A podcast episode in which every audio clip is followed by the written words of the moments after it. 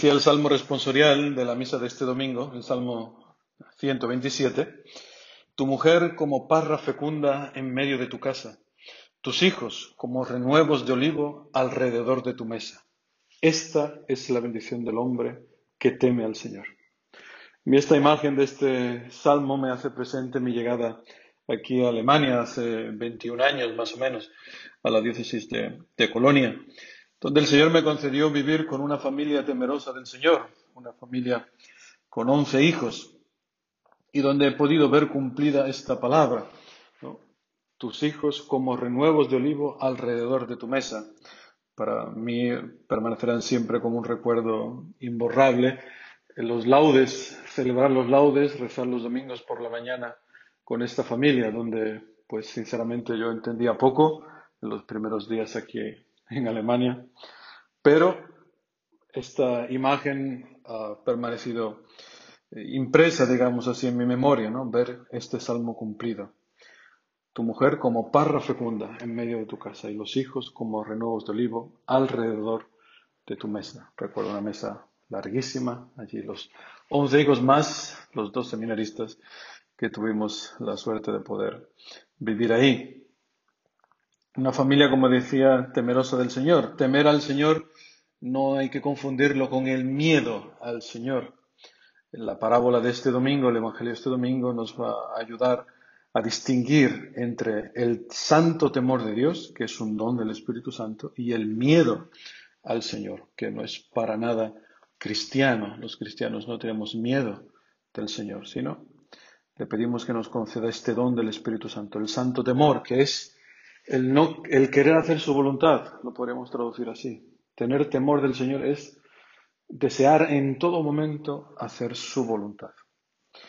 Pues bien, el Evangelio de la semana pasada nos hablaba de entrar. Decía el Evangelio de San Mateo, llegó el esposo y a las vírgenes que estaban preparadas entraron con él al banquete de bodas y se cerró la puerta. Esto forma parte del Evangelio del domingo pasado. Hoy también aparece esta puerta, esta puerta que se abre y que se cierra, dice el Evangelio de hoy. Bien, siervo bueno y fiel, como has sido fiel en lo poco, te daré un cargo importante. Entra en el gozo de tu Señor. O sea que el Señor en estos domingos nos está invitando a entrar a un lugar que está reservado. Es un lugar donde no puede entrar uno cuando le apetezca.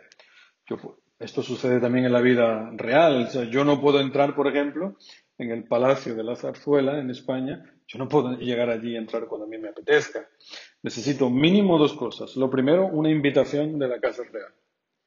Y lo segundo, una vez que haya recibido esta invitación, es presentarme allí con la indumentaria apropiada, con el vestido según un protocolo. No puedo llegar allí como a mí me parece. Pues bien, nosotros pasando al plano de este Evangelio, ya hemos recibido una invitación, la hemos recibido a través de los sacramentos de la iniciación cristiana, el bautismo, la Eucaristía, la confirmación. Y la pregunta es si conservamos la vestidura blanca, signo de la dignidad de cristiano, se nos dijo el día de nuestro bautizo. Y nos decía el sacerdote, ayudado por la palabra y el ejemplo de los tuyos, consérvala sin mancha hasta la vida eterna nos decía el sacerdote en el momento de imponernos la vestidura blanca. Esta vestidura blanca, como dicen los padres de la Iglesia, son las buenas obras. Y estas buenas obras son fruto de la acción del Espíritu Santo en nosotros. Porque si los dones del Espíritu Santo es imposible, o sea, no digo difícil, no digo complicado, digo, es imposible poner la palabra de Dios en práctica. Necesitamos los dones del Espíritu Santo. ¿Por qué? ¿Qué dice la palabra de Dios? Para que sea tan difícil ponerla en práctica, para que necesitemos los dones del Espíritu Santo, pues, pues como muestra un botón, si nos vamos al Evangelio, dice Jesucristo, pues yo os digo, no resistáis al mal, antes bien al que te abofetee la mejilla derecha, ofrécele también la otra. Al que quiera pleitear contigo para quitarte la túnica, déjale también el manto. Y al que te obligue a andar una milla, vete con él dos. Al quien te pida, da. Y al que desee que le prestes algo, no le devuelvas la espalda. Y sigue más adelante, amad a vuestros enemigos y rogad por los que os persigan, para que seáis hijos de vuestro Padre Celestial. Eso como una muestra. O más difícil aún, si quieres, el Evangelio de Lucas, cuando dice, cualquiera de vosotros que no renuncie a todos sus bienes, no puede ser discípulo mío.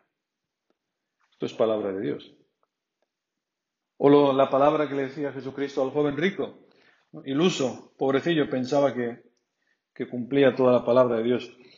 Y el Señor le dijo, una cosa te falta, todo cuanto tienes, véndelo y repártelo entre los pobres. Y tendrás un tesoro en los cielos. Luego ven y sígueme. Pues esta palabra yo pienso que pone de manifiesto inmediatamente cuando la escuchamos, si la escuchamos con humildad, pues que necesitamos el Espíritu Santo para ponerla en práctica. Si no, es imposible. Pues el talento del que habla el Evangelio de hoy es este Espíritu Santo. El talento no se refiere al talento natural de que tocas muy bien el violonchelo, que se te da bien la pintura o algo por el estilo que cantas muy bien. No se refiere a esos talentos. El talento en la antigüedad equivalía a 34 kilos de plata. O sea, es un bien preciado. Y el Señor, el Señor de la hacienda, que aparece en el Evangelio, reparte su bien más preciado y lo reparte a su esposa. Su esposa es la iglesia de la que se habla en la primera lectura del libro de los Proverbios. Una mujer fuerte, ¿quién la hallará? Supera en valor a las perlas. Su marido, el marido es Cristo, su marido se fía de ella, pues no le faltan riquezas. Le trae ganancias, no pérdidas todos los días de su vida. Esta es la iglesia. Le trae ganancias a su marido, a Jesucristo, todos los días de su vida. El Espíritu Santo es este tesoro que nos capacita, como digo, para poner en práctica la palabra de Dios. Son las ganancias. Es lo que decía el Evangelio. Señor, cinco talentos me dejaste, mira, he ganado otros cinco. También el que recibió dos talentos, decía, Señor, dos talentos me dejaste, mira, he ganado otros dos. Este cinco más cinco, dos más dos, significa la palabra cumplida en ti, experimentada por ti, según tu capacidad, porque dice también el Evangelio, llamó a sus siervos y le dejó a cargo de sus bienes, a, cada cual según su capacidad. O sea, el Señor ha querido dejarte una medida de sus bienes, te ha dado una medida de su Espíritu Santo, te ha dado la capacidad de poner en práctica la palabra, su palabra. Pues bien, hermanos, como diría San Francisco de Asís, decía a sus discípulos, hermanos míos, hasta ahora no hemos hecho nada todavía. Empecemos hoy. Pues ánimo, hermanos, eso, empecemos hoy. Empecemos a negociar con nuestros talentos, pongamos en práctica la palabra de Dios, cada uno en su negocio, por así decirlo.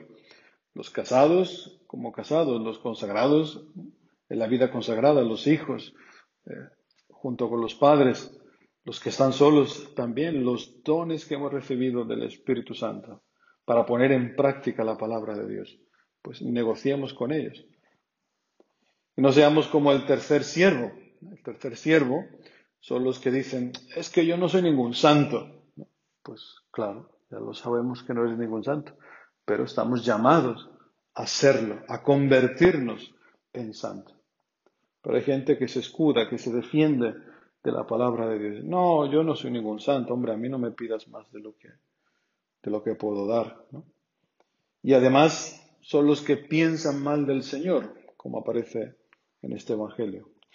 Pues que la Virgen María, madre y esposa de Cristo, nos ayude a ser estos siervos buenos y fieles para que podamos participar un día en el gozo de nuestro Señor, que escuchamos las mismas palabras de estos siervos, la podamos escuchar tú y yo algún día. Entra al gozo de tu Señor.